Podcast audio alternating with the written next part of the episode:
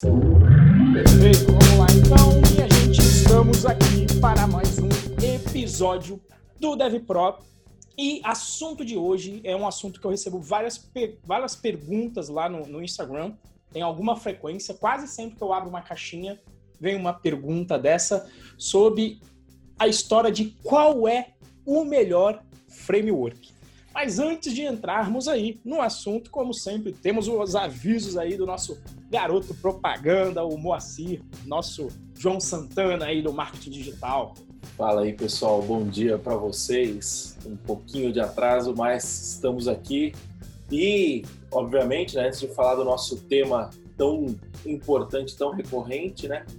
Vamos falar dos nossos recadinhos. Eu só estou abrindo aqui a minha colinha então, pessoal, por favor, nos sigam nas redes sociais. É, o Instagram do Renzo é o arroba RenzoProBR, o meu é arroba Moacir Moda.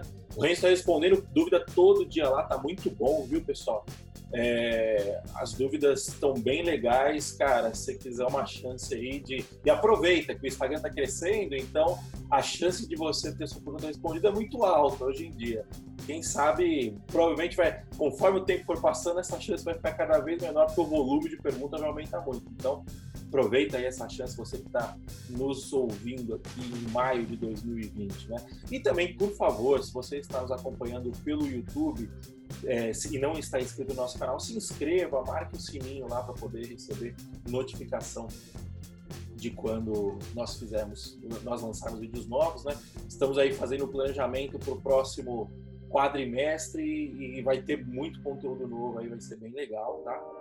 Uh, se você quiser participar, participar, das nossas discussões entre o nosso grupo do Telegram, Galera Python barra galera traço Python traço Pro. E se você quiser ficar por dentro de todos os nossos conteúdos, seja vídeo no YouTube, seja algum áudio que o Renzo gosta de mandar de vez em quando, algum print de alguma conversa, de alguma resposta no Stories do Instagram, você entra no nosso canal no Telegram, que é o bit.ly barra Python E se você quiser aprender Python, caso você não saiba ainda, ou se você quiser reforçar os seus conhecimentos em Python, o melhor curso de Python do Brasil, grátis, Python Birds python.pro.br barra curso traço d traço python traço grátis você vai aprender Python é, simulando o, o, jogo Angry Birds, certo, Renzo? Exatamente, é. Sempre aprendendo com mão na massa. É Conhecimento entra pelo dedo, não pelo olho. É isso aí, pessoal. Então, vamos ao que interessa. O chato do Moacir já acabou com os recadinhos dele, mas a gente tem que pagar os leitinhos das crianças, né? Então, vamos lá, Renzo. A pauta de hoje é qual o melhor framework? Essa é uma pergunta que a gente sempre recebe, sempre, quase todo dia que ele abre a caixinha lá, comentário do Facebook, comentário no Instagram, é, no, no YouTube. É, na semana do programa profissional, muita gente vinha perguntando, né? E aí você vê que tem várias, várias nuances, né? De, de porra, mas o, o pessoal fala que o Django é melhor que o Flask, é, o pessoal fala que o Pyramid é, é, de, é de gente mais inteligente do que o Flask, o Bottom é mais rápido e não sei o quê, e o Scrapy, e aí começa uma salada da porra, e o Celery, e aí mistura, e aí ninguém sabe direito, né? Obviamente essa galera que está perguntando, você sente que na real vem muita informação e a galera meio que nem sabe o que, que é um framework direito. Né? Então acho que para começar, explica para a gente o que, é um framework. É um, um, framework, como até o Moa colocou aqui na pauta, muito bem, a tradução aí mais literal seria de moldura, mas, e, justamente eu gosto de lembrar da moldura do quadro, porque o que, que é um quadro, né? Alguém olha para uma, digamos, para uma paisagem completa, ela olha de um ponto de vista e coloca naquele quadro aquele ponto de vista que ela está olhando a paisagem. E um framework nada mais é do que uma maneira, um passo a passo, uma descrição para se resolver um problema. Se você buscar no Wikipedia, é esta a definição. Tanto é que uma vez eu fiz clickbait com a galera de TI, que foi uma palestra que eu fui fazer lá na Local Web, que eu falei o melhor framework que você não. O, framework, o melhor framework de 2019, que todo dev deveria saber. Quando eu cheguei lá, eu falei desenvolvimento pessoal. Por quê? Porque framework serve no sentido geral da palavra, se usa como solução para um problema. Só que, obviamente, que no contexto de tecnologia, basicamente você vai ter vai ser um sistema e a gente vai diferenciar. Em geral, tem uma parte de conjunto de bibliotecas que vai resolver um determinado problema, mas para mim o framework tem um temperinho a mais. Ele não é uma simples biblioteca e depois vou fazer até essa diferenciação. Então, nada mais é então do que um ponto de vista da pessoa técnica sobre, em geral, um problema recorrente que acontece e essa pessoa traz uma solução, como parte de uma solução desse problema, para você poder utilizar como, como base para você construir a sua solução personalizada. Eu diria que seria mais ou menos por aí. Boa? De acordo? O que você acha? De acordo. Eu, eu concordo 100%. Eu acho que essa é a a definição, mas sim a definição prática. Não sei exatamente qual é a definição, não procurei, né? Mas é o que, o que eu tenho na minha cabeça aqui, é justamente isso, né? E você sentiu o lance de. Você citou o lance de repetir, né? De, de, de, coisas repetíveis. Explica mais isso pra gente. Ou seja, você, obviamente, você vai para um problema de programação e existem problemas que são recorrentes. Por exemplo, se você vai trabalhar com programação web, que é a minha especialidade e a especialidade do Moacir, você tem um problema que é recorrente ali. Você vai estudar o protocolo, que se chama HTTP, né? ou seja, o P do final justamente é de protocolo, né? É, e aí, o que, que você tem basicamente nesse protocolo? O quê? Você vai receber uma requisição e vai dar uma resposta. Então, está definido qual é o problema. Dado que o protocolo HTTP você vai ter que receber uma requisição e responder uma resposta, e, e responder uma resposta é ótimo, é redundante, mas é isso, né? Mas você vai ter que enviar uma resposta em, em, em atendendo essa requisição, você tem um problema bem definido. E você, se você for ler o protocolo, esse, esse request esse, esse, e esse response são apenas dois arquivos em um formato específico definido pelo protocolo. Só que se você tivesse que toda hora montar esse arquivo de request e response, ler e extrair as informações do arquivo e depois de alguma forma gerar esse arquivo com a resposta, você teria um retrabalho de sempre, que é escrever um arquivo no formato HTTP. Logo, se o problema é recorrente, você está trabalhando com programação, toda vez que um problema é, é repetido, você vai, em geral, escrever um software que resolve aquele problema para você não ter que resolvê-lo de novo. E esse é o princípio, que inclusive um dos princípios, né, que o Moacir colocou aqui muito bem, que é o princípio do DRY, né, D-R-Y.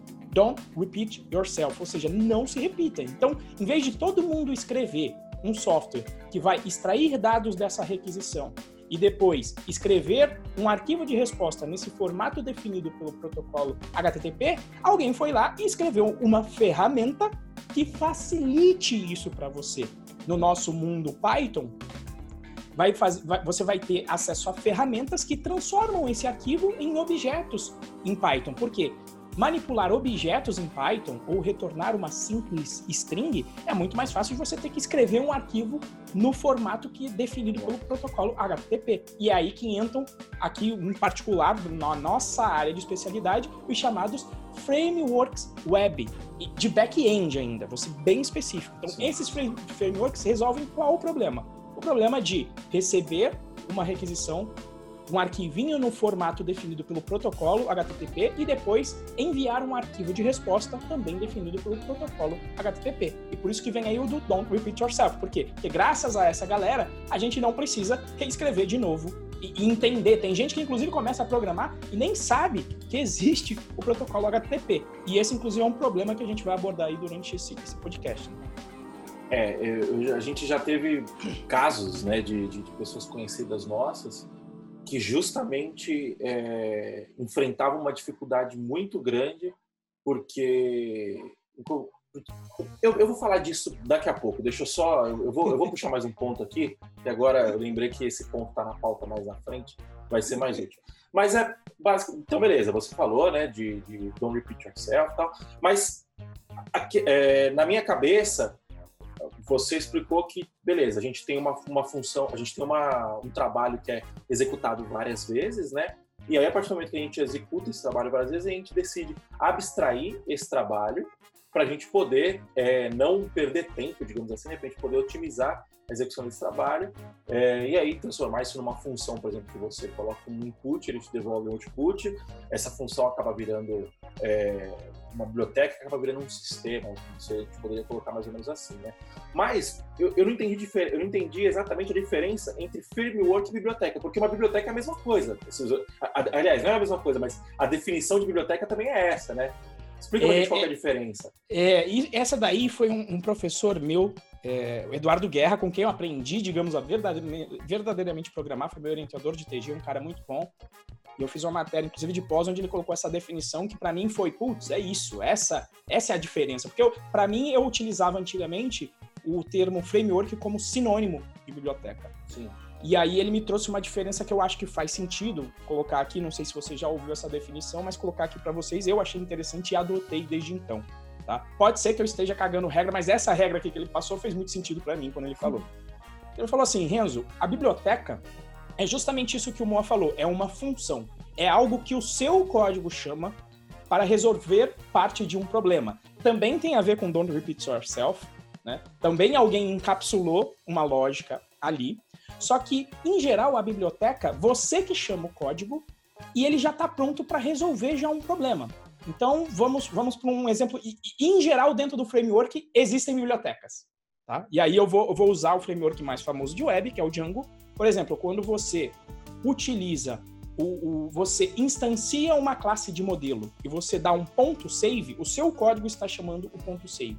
Então, o ORM passa a ser, nesse quesito de chamar o save, uma biblioteca.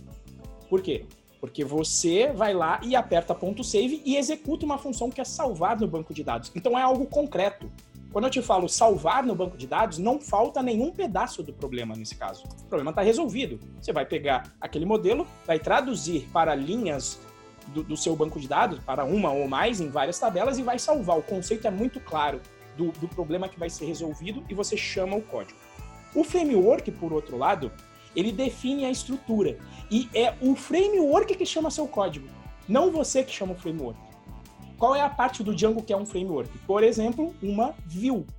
Você não chama o seu código de view. Quem chama o, o código, quando você escreve uma função, seja class-based view ou, ou function-based view, se você cria uma função de view, você está escrevendo uma função que será chamada pelo framework. Então, essa é a grande diferença. E, normalmente, um framework tem uma parte de biblioteca, porque ele resolve os problemas mais comuns. Então, o, outro caso aí, o sistema de templates do Django.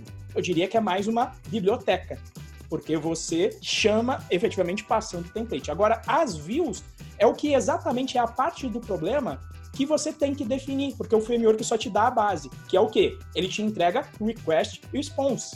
Mas, obviamente, que não tinha, não tem como ninguém fazer uma biblioteca que, por exemplo, chama uma função e responda a homepage do Python Pro porque isso não vai ser reutilizável para ninguém além de mim do Python Pro. Então, o framework você chama o código para quê? Para você colocar, ele só vai resolver parte do problema e você vai inserir a sua contextualização para a sua instância e o framework que vai tomar conta da execução do seu processo. Então, para mim, essa é a grande diferença entre framework e biblioteca. Faz sentido aí, amor? Faz, faz total sentido. Você acha então que a gente pode resumir da seguinte forma: a biblioteca se adapta ao nosso código e, e, e, nós nos adaptamos ao framework, o nosso código é adaptado ao framework. Perfeito, é, é exatamente isso. Tanto é que às vezes a galera confunde até o que o framework define como padrão como arquitetura. Normalmente, uma biblioteca não influencia tanto na arquitetura do teu sistema, Sim. porque você vai chamar as funções e você vai definir qual é a estrutura. Mas o framework, ele influencia em muito, não é arquitetura, eu até vou falar isso mais para frente. Framework não é arquitetura, mas com certeza, ao decidir pelo framework, você já tem várias decisões, algumas decisões de arquitetura ali dentro que podem influenciar na arquitetura do seu sistema. Ele não é só arquitetura, né? Mas ele vai com certeza te enviesar muito fortemente para uma arquitetura em específico, né? No caso do Django, seria a arquitetura é, MVC, né? Isso. É... O, o, a galera às vezes gosta de falar o MVT, porque lá MVT, é Model View Template, é. mas, mas nem, é o MVC. É verdade, nem, nem MVC, né? Se você parar. É, ele é inspirado no MVC. É, o, o citou aí também o Django ORM, né? Para quem não sabe, o Django ORM, um ORM é um Object Relation Model, né? Object é, Model. Mapping, eu acho. Mapping, eu mapping, perdão. Object, enfim. Mapeador objeto relacional. Isso, é um mapeador de objeto relacional. É, é, é basicamente uma biblioteca que é, conversa com o seu banco de dados. Então, para você não escrever a query lá na mão, fazer select, all, from, é, select, asterisco, from, alguma coisa, você vai e, e usa o, essa biblioteca que mapeou o seu banco de dados em objetos. E aí, com esses objetos, você, o save, por exemplo, acaba se tornando um método desse objeto que, que, que teria que ser executado na mão se você fosse fazer no, no, no, no banco de dados. Né? É, então, acho assim, acho que ficou claro, né? Acho mais um exemplo disso é a diferença do Celery para o Django, né? É, tem muita gente que fala assim, ah, eu vou usar o framework Celery. Ainda está meio cinzento ali, o, o Celery seria um, um acho, que, acho que dá para dá para andar dos dois lados ali, mas você vê que o Celery ele se adapta muito mais ao seu código. É, são pouquíssimos trechos do Celery que você faz do jeito dele, né? A grandíssima maioria do, dos códigos Celery você adapta ao seu código. E o Django não, o Django você tem que ir lá e, fazer um Django admin, criar uma, um model, criar uma app, esse tipo de coisa, né? É, é que o Celery, a, a, assinatura dele, é, é, ele não define praticamente nenhuma estrutura, né? A assinatura Isso. é uma função que, se, que tenha elementos serializados. Mas veja que ele se encaixaria no framework, por quê? Porque não é você que executa a função, você não Principal, faz a gestão né? de fila, né? Você só entrega e fala, isso aqui é uma tarefa. Toma aí, Celery como é que você vai fazer isso? Onde é que você vai armazenar esses dados? Como é que você vai serializar? É problema seu, né? E, só que você tem que entender qual é o problema que o Celery resolve. E a gente vai entrar nisso durante aqui, mas daqui a pouco a gente fala sobre isso. Isso aí, né? Bom, beleza. Definimos o que é framework. Se alguém tiver alguma dúvida, por favor, mande aí no chat que a gente vai responder ao longo da conversa. Uh, então tá, aí a gente define um framework, aí sempre vem a pergunta, né? Qual que é o melhor framework? qual que é melhor, Então, antes da gente definir qual é o melhor framework, vamos citar aqui quais são os frameworks mais famosos de Python, né? Quais frameworks que você lembra aí? É, e aí falar até de Python Web, né? Que foi que é onde a gente conhece e a gente transita bem, né? Então, frameworks, eu vou até mencionar alguns que não estão aqui, mas é, vou colocar até em uma ordem que eu considero aqui: Django, Flask, Pyramid, que inclusive me corrigiram, não é Pyramid. O, não, mandar aqui. Eu sempre falei Pyramid, que é o problema, né? Você o vai ACF sempre jogando corrigiu, né? Y. É, o ACF, o ACF mandou lá, então é Pyramid, uh, Django, Flask. Tem também o Bottom, que é em um arquivo só. Tem o Web2Py, que perdeu muita força. E, e, tinham alguns outros, mas é, esses são os, os, os, principais, eu diria. Para o Web eu, eu colocaria montar... até o clone, né? Mas, Sim, mas não. Então, quando, desculpa te cortar, quando eu fui montar, quando eu fui montar a pauta, é, eu fiquei em dúvida, eu falei, caralho, Clone, Zope, essa Web2Py, essa galera usa isso ainda, né? Não, não...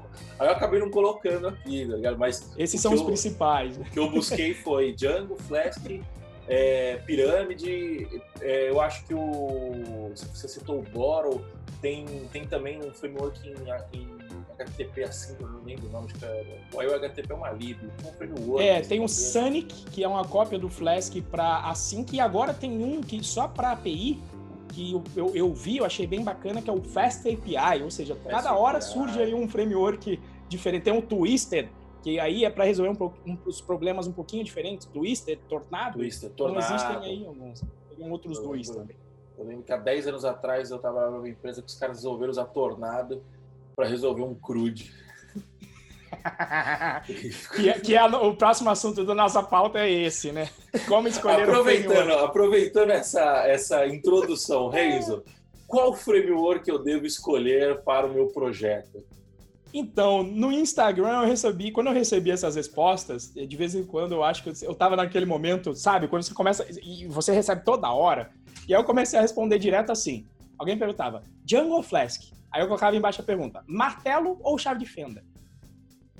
E por que, que eu estava respondendo isso? Porque, assim, se é a solução para um problema, framework, para você escolher entre os frameworks, você, precisa dar o contexto. Qual é o problema que você vai resolver? Porque, de repente, se você vem me falar que você tem que processar um arquivo com milhões de linhas, eu vou te falar, não é nem Django nem Flask. É, você vai ter que utilizar um Pandas, você vai ter que utilizar uma biblioteca científica. Se é para processar imagem, de repente você vai ter que procurar o PIL. Né? Então, então, sem falar o problema, o dev que fala framework X é melhor que Y, sem perguntar o problema, é o. É, eu, eu, brinco que deve ser o estagiário. O estagiário não é tá nem o gênio pobre, né? Nem o gênio não pobre é nem o gênio pobre. É, é, eu não espero isso nem do gênio pobre. Eu, eu espero isso do estagiário que chegou novão e, e, que tem torcida. Ah, eu gosto, eu gosto do meu martelinho, né? Eu gosto, e, e, quando a gente compara, às vezes, Flask e Django, dependendo do problema, você está falando assim, eu gosto do meu martelinho pintado de azul, eu gosto de um martelinho pintado de vermelho. E aí você fala, putz, torcida por martelo, eu quero saber qual é o problema. O Dev Pro tá sempre de olho no quê? Qual é o problema a ser resolvido? Porque software serve para resolver problemas de pessoas. Então, quando você vem perguntar e, e trazendo o contexto, às vezes até nem só do problema, como contexto que envolve o problema. Como, por exemplo, eu tenho, eu vou ter que fazer uma aplicação web em que eu vou processar vídeos. E eu tenho uma equipe na minha empresa que só manja de. Para, todo mundo é, é show em pirâmide. Você está lá na Geru, que trabalha com pirâmide. Então toda a equipe trabalha com pirâmide. Qual é o melhor framework nesse contexto? Potencialmente vai ser pirâmide. Por quê? Porque se você escolher outro, tem a curva de aprendizado da galera. Tem alguém que manja desse framework aqui dentro para resolver esse problema? Qual é o tamanho de comunidade da documentação que eu vou ter? Ah, não, porque agora tem esse framework assíncrono da moda, vou usar o Sunny. É quando você vai ver lá, ah, não, mas ele não funciona direito com RMX, ainda está meio instável, é beta ainda. Então, tem que considerar uma porrada de coisas: estabilidade, conhecimento da equipe, tamanho de comunidade, qual é a curva de aprendizado para a galera. Então, tem, tem, que entender todo o contexto em volta do problema, porque assim, quem está na área técnica, é, quem gosta de, da parte, digamos, engenharia da coisa, sabe que, em geral, não existe uma resposta assim é o melhor e ponto, acabou. Em geral, em engenharia e em técnica, você vai fazer sempre o chamado trade-off. Você vai ter que ver os pontos positivos da ferramenta, ver os pontos negativos e entender se o seu problema, os pontos positivos, vai te trazer mais resultado do que você vai ter dor de cabeça com os negativos. Eu acho que essa é a, é por isso que eu respondo dessa forma, assim, martelo ou chá de fenda? Depende. Se você for pregar um prego, eu vou escolher o martelo. Apesar de dar para você martelar um prego com chá de fenda. Quem nunca aí não achou o martelo e não foi com, com, com a parte que você pega da, da chave de fenda? Eu já até quebrei algumas vezes aquela parte de plástico martelando com chave de fenda. Só que não é a melhor ferramenta. E se você for rosquear um parafuso, você vai preferir a chave de fenda. Apesar de algumas vezes eu já ter martelado parafuso, porque não tinha outro jeito naquele momento. Mas não é a solução ideal. Então esse é o ponto. Boa? Suas considerações aí como arquiteto na Codevence, que tem que fazer essa escolha aí várias vezes durante os projetos. É, o, o nosso, a nossa posição aqui é sempre essa, né? É, a gente, via de regra, quase sempre vai de Django. Quando que a gente não vai de Django? Quando o cliente tem um, uma necessidade específica, quando a equipe do quando o cliente já tem uma equipe de tecnologia e essa equipe já possui uma especialização que não é Django, uh, e quando o problema não atende, quando o Django não atende o problema, né? Eu acho que, que essa é a parada. E, cara, é, você não tá brincando, você entendeu? Não, não, ai, é, mas eu queria, mas eu queria aprender esse framework aqui porque ele parece muito legal. Eu queria aprender o Fast API porque ele parece muito legal. Legal, você separa o seu sábado à noite, faz um projetinho, um toy project lá e brinca com a parada, entendeu? É, trabalho não é brinquedo. Né? Você não, você não tá recebendo para brincar, para se divertir, você tá recebendo para resolver problema. Então, é, essa e, e, rola muito isso. Parece meio do jeito que a gente está colocando aqui, fica óbvio a parada. Mas o que eu já vi de gente escolher framework ou linguagem ou ferramenta ou biblioteca é, baseado no gosto pessoal, tipo assim, vamos brincar disso, vamos brincar de lambda da AWS, você entendeu? E o cara não tem a mínima. Por exemplo, quando que você escolhe um lambda da AWS? Pegando um exemplo que não tem nada a ver com framework é, é, não existe comunidade. Hoje em dia já existe, né? Mas na época, que na época que, eu, que, eu, que eu brinquei disso, não existia comunidade direito, pra, ninguém sabe direito, era uma caixa preta, ninguém sabia o que acontece, você não conseguia replicar o ambiente na sua máquina e tal. Cara, qual que é o trade-off que ainda assim faz a gente utilizar isso? Um, um, sistema que você não tem a mínima noção de escalabilidade. Você sabe que às 10 horas da manhã você pode tomar 15 mil porradas e às 11 da manhã você pode tomar 5 porradas. Entendeu? Você pode tomar 5 requisições contra 15 mil oscilando. Aí faz sentido. E o startup não pode ser lento, porque tem que ser uma funçãozinha só. Senão, se o startup for lento, também vai demorar pra caceta. Isso, exato. Então, é, nesse, é nessa situação que faz sentido. Aí a gente pega o Python Pro, não, vamos usar Lambda no Python Pro. Aí a gente olha e fala assim, não, mas calma aí. É, como, como que funciona o, os picos de acesso do Python Pro? Cara, pico de acesso do Python Pro é sempre, tipo, dois meses, fica lá, sobe um pouquinho, tá? mas sabe, tipo assim, a gente consegue resolver isso numa tacada só, de, de, sentar lá meia hora de configuração, começou a ficar lento, a gente resolve. E aí, quando chega em época de abertura de turma, que a gente faz uma divulgação mais forte, tal, não sei o quê, aumenta um pouco o volume. Mas ainda assim, é, o, Heroku resolve o problema pra gente. Tipo, beleza. Até porque a maior parte do tempo o aluno tá vendo o vídeo. Exato. Tá consumindo a banda do vídeo, não do servidor. É o Vimeo que tem que, tem que se preocupar com isso, não é a gente. O, é, é, o nosso, é o nosso fornecedor de, de, de, streaming de vídeo que tem que resolver, tem que se preocupar com isso. É, entendeu? Então, o, o, lance é. Você, as três perguntas que mais pesam, na minha opinião, é: primeiro, qual o problema você precisa resolver? E, e, e, cá entre nós, a grande maioria dos, a grande maioria dos frameworks web resolvem o mesmo problema, resolvem, os resolvem problemas semelhantes, né? Tipo assim, você Sim. consegue dificilmente você não vai a não ser que você pegue, sei lá, um SquarePy, por exemplo, que não é para web, que é para Square, entendeu? Mas para servir páginas web, cara, você vai resolver o mesmo problema com FastAPI, você vai resolver o mesmo problema com Django, vai resolver o mesmo problema com Clone, variantes do mesmo problema. A questão é, é mais fácil ou mais difícil resolver esse problema, né? O web quase sempre é, é, é, tem até a formulazinha que eu costumo falar, né? Quando a galera pergunta, até para diferenciar, né? Quando, quando é Django e Flask, a gente tem no Django o chamado framework full stack. O Django faz o quê? Ele toma várias decisões de arquitetura para você. Então vai do nível do teu sistema de template, apesar de agora eles terem flexibilizado para você poder usar um Jinja 2, um sistema de template diferente, utilizado principalmente pelo Flask. E ele faz várias escolhas. Já tem um RM próprio, que é o, a biblioteca que vai conversar com o banco de dados. Já tem definido, e esse ORM foi feito com base num banco de dados SQL, que é só o que existia quando o Django foi criado. Só o que existia não, existiam já outros, mas digamos que o líder do mercado era um ORM.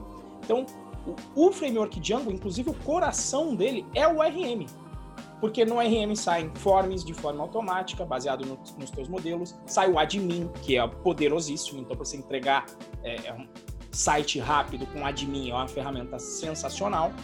Então é o seguinte, se o teu problema cabe, quando se fala de Flask e Django, na minha opinião, se o problema cabe num banco oriental, num banco relacional, e aí vamos convir que 95% dos problemas da web cabem no banco relacional, até porque você quer integridade normalmente, você quer as características de um banco relacional, é, é você normalmente quer numa aplicação web, então resolve 95% dos problemas.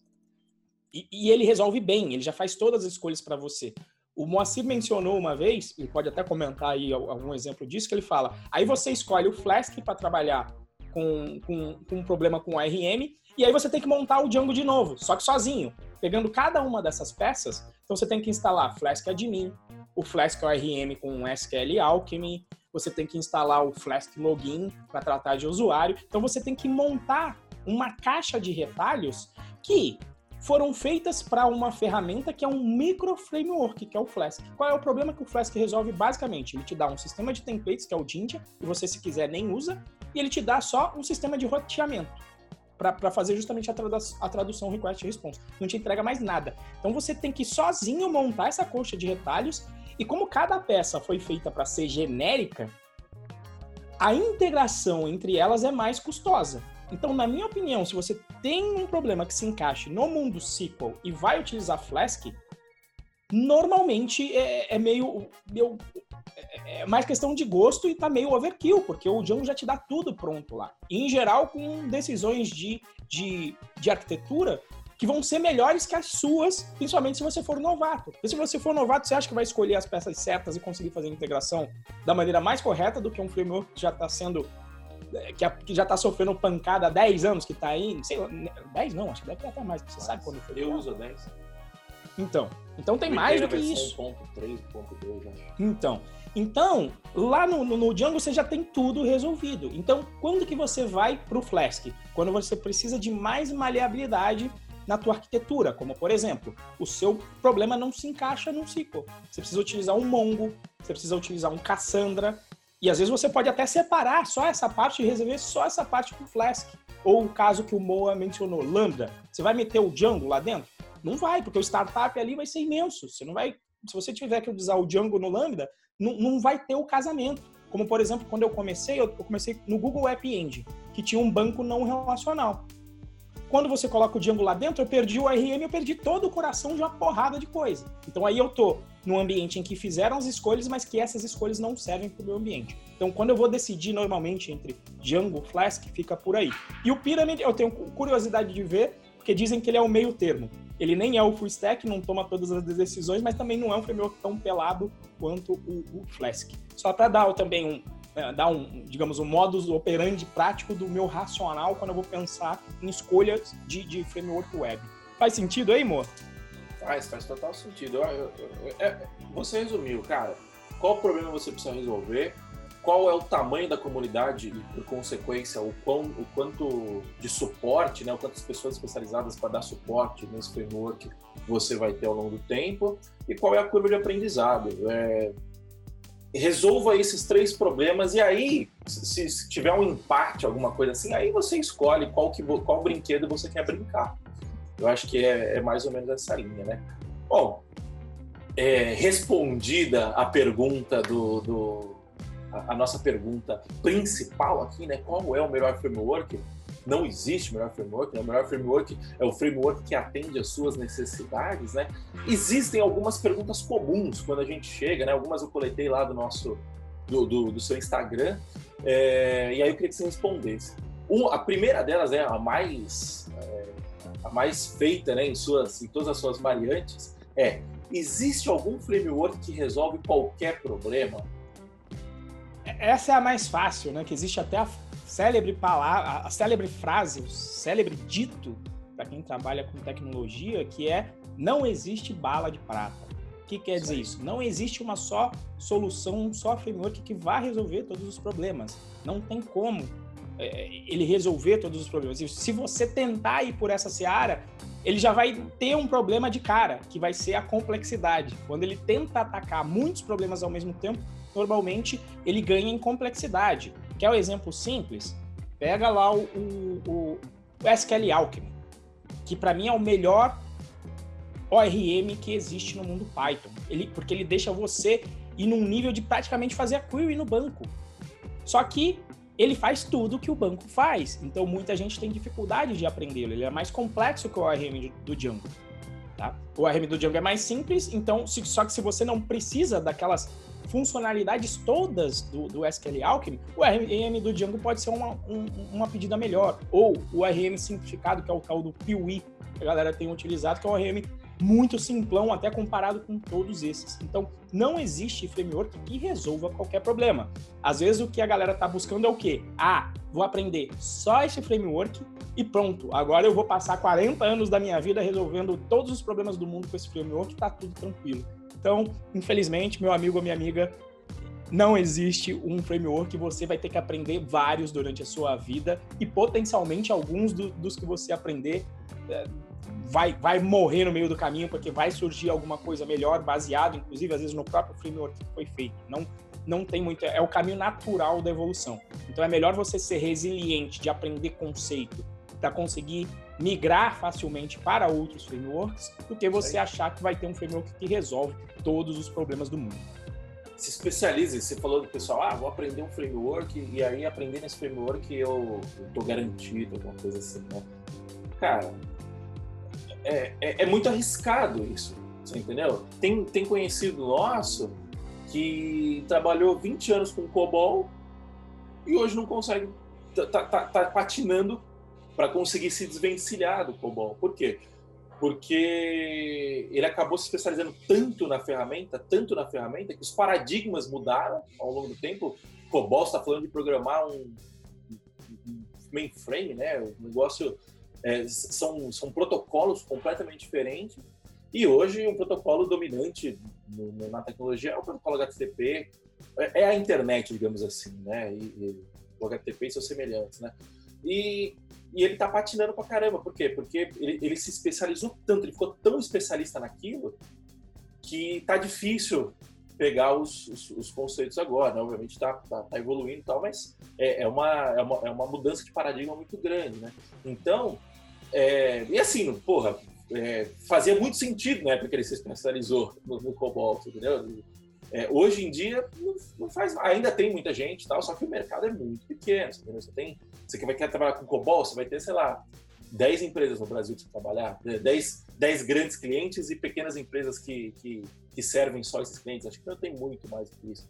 É, e aí, indo para o outro lado, completamente diferente, né? Você comentou do, do Piuí. Eu resolvi uma vez utilizar o Piuí. Ele é ótimo, ele é muito bom, mas aí eu, aí eu acabei me deparando com um problema simples, que era fazer migration. Eu precisava. Eu, eu modelei o banco e tal, aí eu precisava fazer uma, uma migração no banco. E aí eu olhei e falei, na época, não sei hoje em dia como é que tá, não tinha esquema de migration. Eu, puta, fodeu. Eu tenho que fazer essa alteração tudo na mão agora. Então você pega assim, uma, uma biblioteca muito boa, que aparentemente, na época era muito boa, hoje acho que não deve ser diferente, acho que ela deve ter evoluído bastante. É, só que não, não resolveu um problema básico meu, e eu não, não tinha tempo para sentar lá e, escrever o módulo de, de migration, entendeu? É, então. Vai com SQL mesmo, puro, como antigamente. Exato. Falhou no, no, na resposta de qual o tamanho da comunidade, né? Ou, ou se a gente colocar qual a maturidade. E aí não é um framework, é uma lib, mas cabe a mesma coisa, né? Esses são os problemas. Resumindo, não existe bala de prata. Né? É, outra pergunta, e aí eu vou, vou contar um caos que, aconteceu é, comigo, né, em uma outra empresa que eu trabalhei, a gente estava desenvolvendo um software, né, não entrar em detalhes aqui, e um membro da equipe virou e falou assim, não, a gente trabalhou num outro, outro lugar lá, e a gente desenvolveu um frameworkzinho próprio aqui para a gente, para a gente poder servir os, os, os, HTTPs de uma forma muito mais simples, ter um sistema de template e tal. É, vamos usar no nosso software. E todo mundo falou, vamos, né? Ninguém, eu era júnior, né? Pleno, sei lá, não apitava porra nenhuma e nem me liguei também. É, e usaram o negócio. E aí, o contrário deve ter pensado, que do caralho, os caras fizeram um prêmio Sim, sim, ó, nossa, é, é, como, é que, como é que o americano fala? É rocket science, né? Tipo, e, e, aí, o, e aí, beleza, o que aconteceu? É, a empresa ficou na mão do cara. E eu acho que ele, na época, eu acho que ele fez isso pensando nisso, né? A empresa ficou, a empresa ficou na mão do cara. Então, tipo assim, o projeto estava na mão do cara porque só o cara sabia da manutenção daquele framework porque ele tinha desenvolvido. Você entendeu? Então, emendando essa pergunta, né? Renzo, devo usar um framework ou começar do zero? Então, vou contar uma história triste e nesse caso, esse cara aí fui eu. Quando estava no App Engine, eu escrevi também um framework, que em Python a linguagem é tão fácil. Teve uma época que surgia um framework web aí também, tá, é igual ao mundo JavaScript. Surgia um framework web aí a cada semana. E eu fiz porque no, no App Engine, naquele ambiente, o Django não funcionava bem. Alguém até me perguntou por que você não usou Flask? Porque na época o Flask não existia quando eu comecei a fazer. E lá fui eu fazer um framework que no início chamava Zen alguma coisa, nem eu me lembro mais. No fim das contas ele chamava Tecton. Até uma porra de um livro eu escrevi sobre o assunto, né? E, mas porque o ambiente do App Engine naquela época ele era muito heterodoxo. Mas vindo para o. O que, que é legal de se construir um framework? O que é legal de você construir é que você entende as entranhas. Então, como eu tinha construído aquele framework e resolvido vários problemas do mundo HTTP e me especializei bastante nisso, na hora que eu vim aprender o Django, coisa linda, foi muito mais simples. Só que o Django já tinha resolvido N problemas que, eu nem, que às vezes eu nem conhecia. Problema muito clássico de, de programação web. Cross-site request forgery eu fui descobrir que esse problema existia no meio do, do, do, no meio do projeto. Quando meu amigo Beraba foi lá, hacker do, do Facebook, entrou no site e falou: Eu falei, Beraba, dá uma olhada aí para ver o seguro. A primeira coisa que ele fez não foi nem um cross-site, foi um XSS, Cross-Site uh, Script. Meteu lá um JavaScript, executou e falou, pronto, já, aqui eu já, já fazia uma brincadeira boa aí no, no site de vocês. Ou seja, se você for fazer um framework do zero, você teria que conhecer bem o problema para colocar todas as soluções, que um framework já pronto já vai te entregar ali bonitão. Por exemplo, o Django, você não vai conseguir fazer uma chamada post sem colocar a proteção contra cross-site request forward. Você já ganha isso. E por padrão, porque se você não colocar, ele dá um erro, aí vai, ele vai te dar um, lá um erro, CSRF. Aí você copia a mensagem de erro, você joga, ah, existe um ataque que, que, que, acontece na web. E assim como existe esse, existem vários. Então, na minha opinião, você não deve usar um framework. Se, se potencialmente já existe uma solução, e em, ainda mais no mundo Python, que em geral é open source, compensa você utilizar o que já existe. Uma das razões é que você vai se apoiar na decisão de pessoas normalmente mais experientes que você. E o outro problema que o Moa falou: se você usa uma solução própria, qual é o tamanho da comunidade? Você não tem comunidade, basicamente. Só a comunidade é só a galera da tua empresa, que foi o problema que o Que Mágico passou. E até hoje eles não conseguiram tirar meu framework de uma parte do sistema deles. Ele ainda tá lá. Então, na hora de contratar a pessoa, você vai falar, quem manja de Tecton? A galera vai perguntar, que diabo que é Tecton? Qual é o padrão do projeto? Então, é complicado. Qual é a vantagem do framework já pronto? Você vai se apoiar no ombro de gigantes e na hora que você for contratar, as pessoas mais ou menos já conhecem a estrutura. Cara, principalmente se for Django, que define uma estrutura que toma mais decisões e define uma estrutura, normalmente a pessoa já vai entrar num projeto já sabendo várias coisas. Por exemplo, você vai entrar no projeto Django, você vai falar, bom, settings, deixa eu procurar onde está o arquivo de configurações, está aqui. Mapeamento de URLs, opa, chama em geral URLs. Modelos, em geral, chama models. Então já tem ali uma convenção. Então, o conhecimento que a pessoa já tem, já traz na sua bagagem, você já coloca ela para trabalhar em muito menor tempo. Então, eu, eu co colocaria que, normalmente, na maioria das vezes, é melhor você usar o que existe. E aí, pelo menos para conhecer. E depois com esse conhecimento, se você achar que deve realmente fazer um framework, porque muitas vezes cabe só uma extensão do framework que existe, em vez de você criar do zero, Aí, potencialmente, você pode fazer a brincadeira de criar um do zero. Eu recomendaria até para termos didáticos, só para você aprender de início ali. Vai que, de repente, o framework pega. Foi o caso do Flask. O Flask foi a brincadeira de 1 de abril que virou séria. Mas, assim, é... é normalmente é melhor, na minha opinião, não começar do zero, mas se apoiar no ombro de gigantes. Boa? Falando em números, né? Só para tangibilizar o que a gente está falando, se você entrar no GitHub do Django agora, são 1.883 colaboradores. E eu imagino que esse número deva ser, deva ser um número defasado, porque o Django nem sempre esteve no GitHub. Eu não sei se eles migraram o, o código, o, o, os contribuidores antigos, tal. enfim. 1.883 contribuidores. 49.200 estrelas, né? Então, ou seja, 49 mil pessoas favoritaram. Se eu escrever Django no. Se eu escrever Python Django, que senão pode vir no filme, né? Python Django no Google, 47 milhões e 400 mil resultados. É... Esses números, eles te endossam, né? Porque você tem a garantia de que você tem uma comunidade ativa atrás desse framework, né? É, porra, você pode fazer um do zero? Pode. Sábado à noite, vai lá brincar, você quer brincar tal, faz um do zero, faz o que você quiser tal, sem problemas. Quando a gente está falando de resolver problema e pensando no cliente como, como o seu, seu o benfeitor, como o beneficiário da solução, né? É, você tem que pensar de, estrategicamente. E olhar esses números é estratégico. Você entendeu? Acho que isso resume bem o que a gente falou. E fazendo apenas um parênteses, né? Isso não significa que você não tem que aprender fundamento, né? não tem que aprender como o HTTP funciona. De começo, sendo bem sincero, você não precisa aprender. Tipo assim, de começo, quando falo, tipo assim, seus primeiros seis meses, um ano, é... não é que você não precisa aprender. É, você consegue começar sem aprender isso porque você sabe que para ir do ponto A ao ponto B, você não precisa saber o conceito, entendeu? Você não precisa saber é, para eu pegar um carro e dirigir ele do, da zona norte à zona sul da cidade, eu não preciso saber como que funciona o motor, como que. Você entendeu? É, acho que essa é uma analogia boa. É, mas, se você quiser é, ter uma capacidade boa de analisar um próximo framework, tipo assim, puta, apareceu uma solução boa no mercado. Vamos ver se essa solução é robusta o suficiente para utilizar. Aí você, você entender esses conceitos, porra, vou, vou vender aqui o meu Palio e tô querendo comprar um, um Honda. É, mas será que o Honda quebra pra caramba?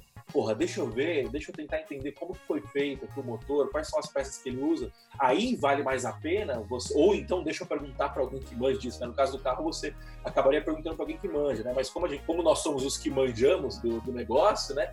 É, cabe você tentar entender. Então, assim, entender o fundamento, ele é importante no médio e longo prazo. Você entendeu? Não adianta. Porque senão você vai ficar quicando de framework com framework e vai ser sempre um executor de demanda. Tá? É, mas, para você começar, não precisa ter esse puta conhecimento. Né? Acho, faz, acho que isso agrega também na, na, na, na, resposta. Sim, né?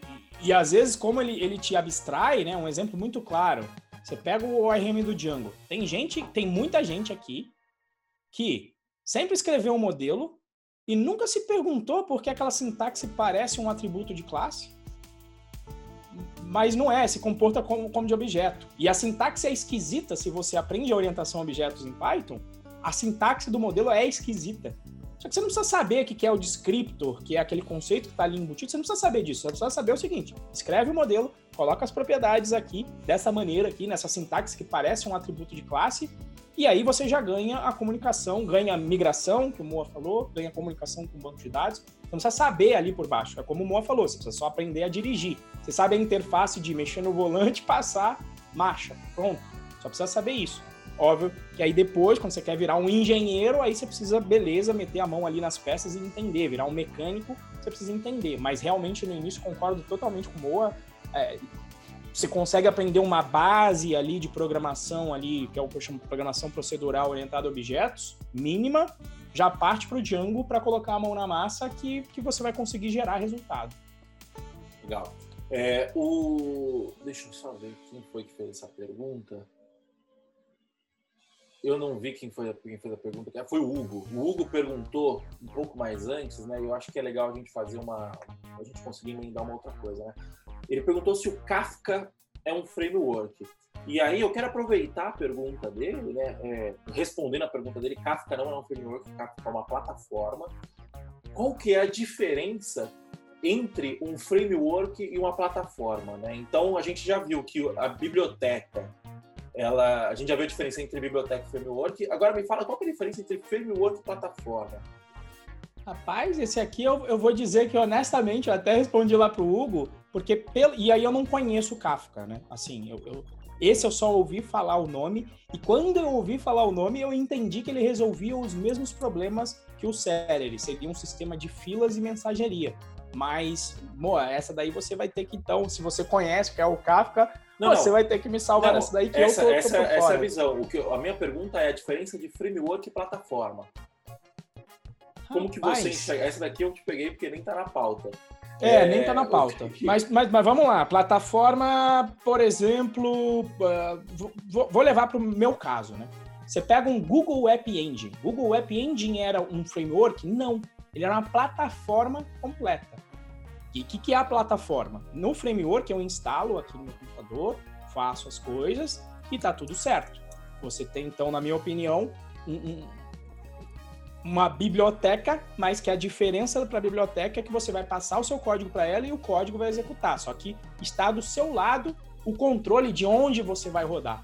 Você, inclusive, às vezes vai ter que encontrar para mim uma plataforma onde você vai colocar o seu framework particular web para rodar. E aí, algumas plataformas, quando eu lembro do termo, é o que dá a base, né? É o que serve Sim. para se colocar outras coisas em cima.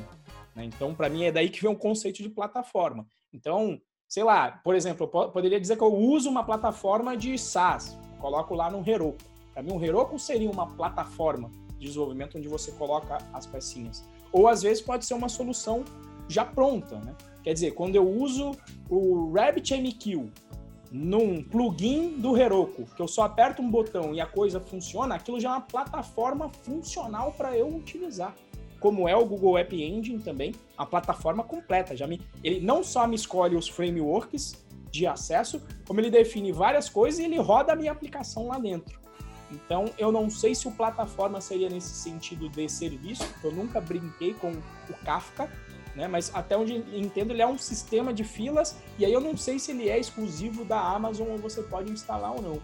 Você, você conhece mais sobre isso aí em particular? Sobre o Kafka em específico, não, mas acho que sobre a plataforma, sobre a diferença entre plataforma versus framework, eu acho que o que diferencia os dois é que a plataforma ela te fornece um ambiente, digamos assim, né? Então, se você pega, por exemplo, o Heroku, o Heroku é um PaaS.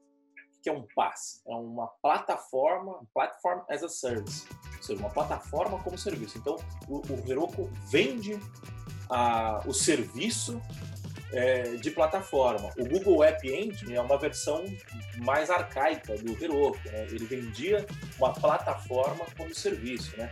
E se você pegar o Heroku é, e for para a internet ver a estrutura dele, né? ele tem o Heroku Login, Heroku PS, Heroku Logs, tal, são, são códigos que você consegue acessar o servidor de uma maneira que só o Heroku acessa, né? de, de é, numa abstração que o Heroku criou para si próprio. E se você olhar no mercado, você tem um toco que é o Heroku para você mesmo implementar, né? Então, o Doku é a eu não sei, eu não sei exatamente se o Heroku originou do Doku ou se o Doku originou-se do Heroku, mas enfim, é, na prática, o Doku, é, o Heroku é o Doku como serviço.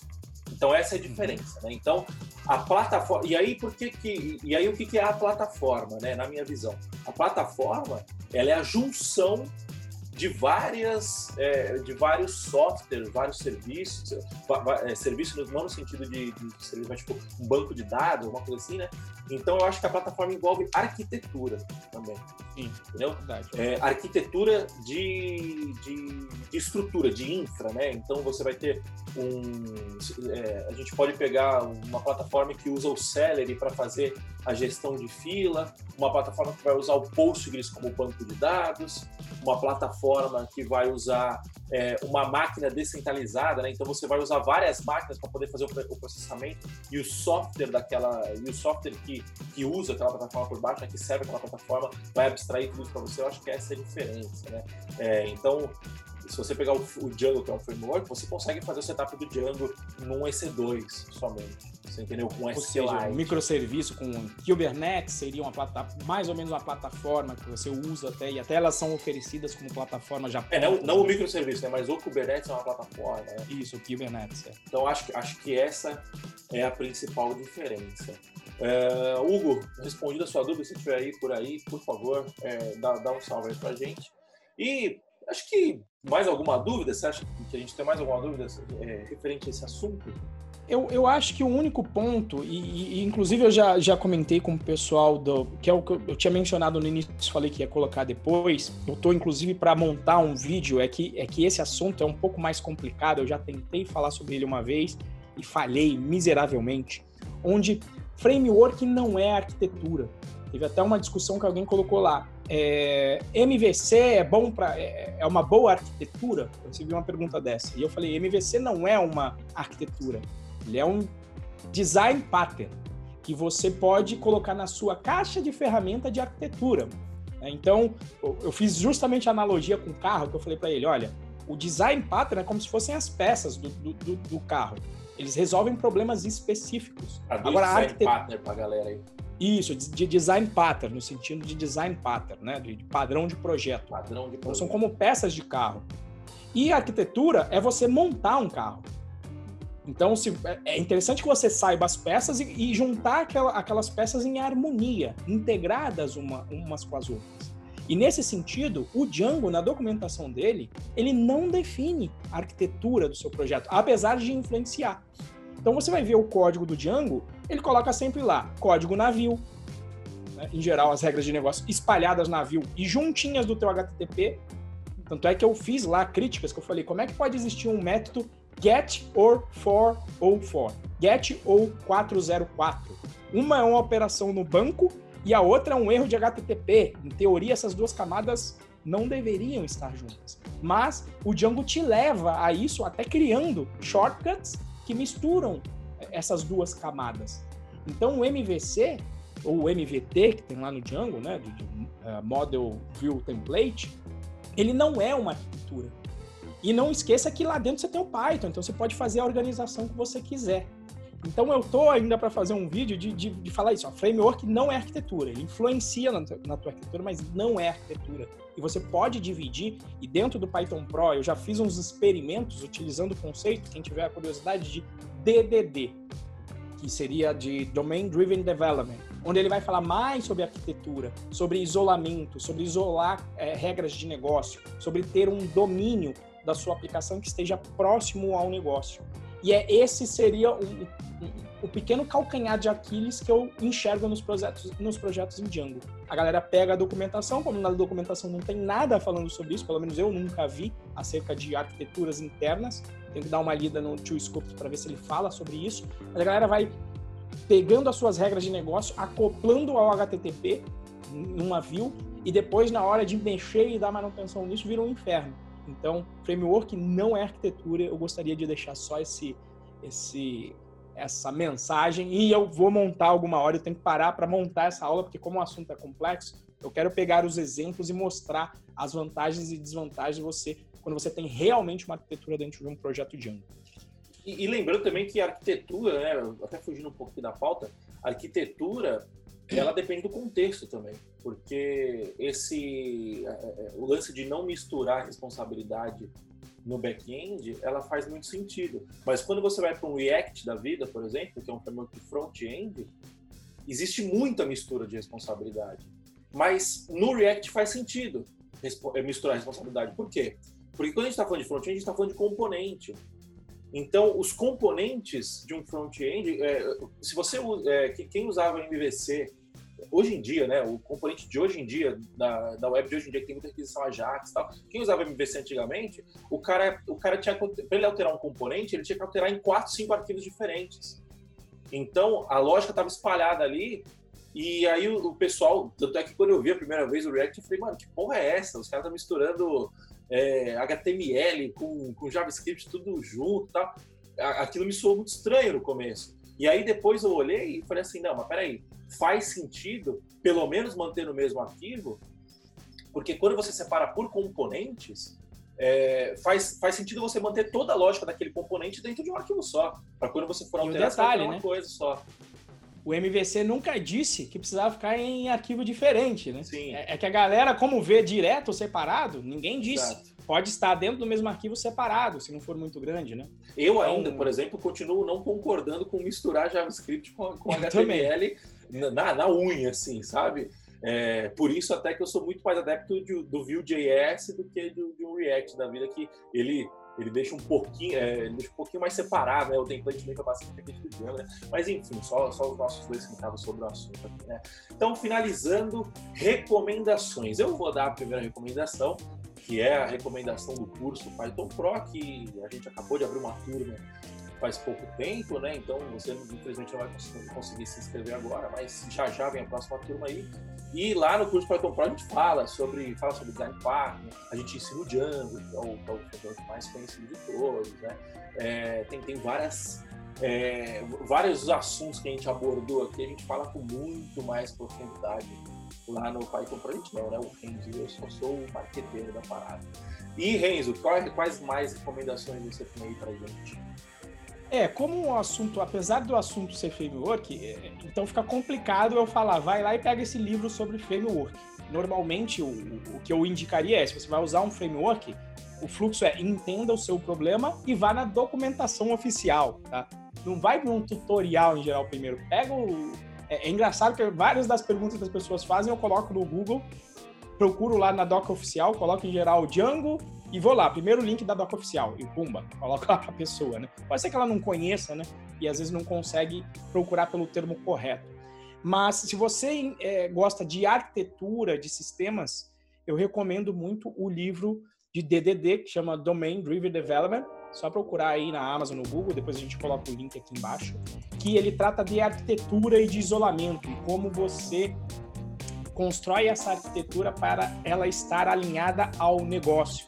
E é isso que ele chama de domínio lá. Domínio seria o linguajar. Então ele chega no ponto até de, de, de, de falar sobre nomenclatura dentro de arquitetura, de convenções de nomenclatura e por que, que é importante você ter uma convenção forte de utilizar apenas um nome e só um nome é, dentro dos seus projetos, além de, de várias coisas sobre arquitetura em si. Então, eu recomendaria muito dar uma olhada nesse livro sobre Domain Driven Development, ou seja, é, design, perdão, design é, orientado a domínio. Né?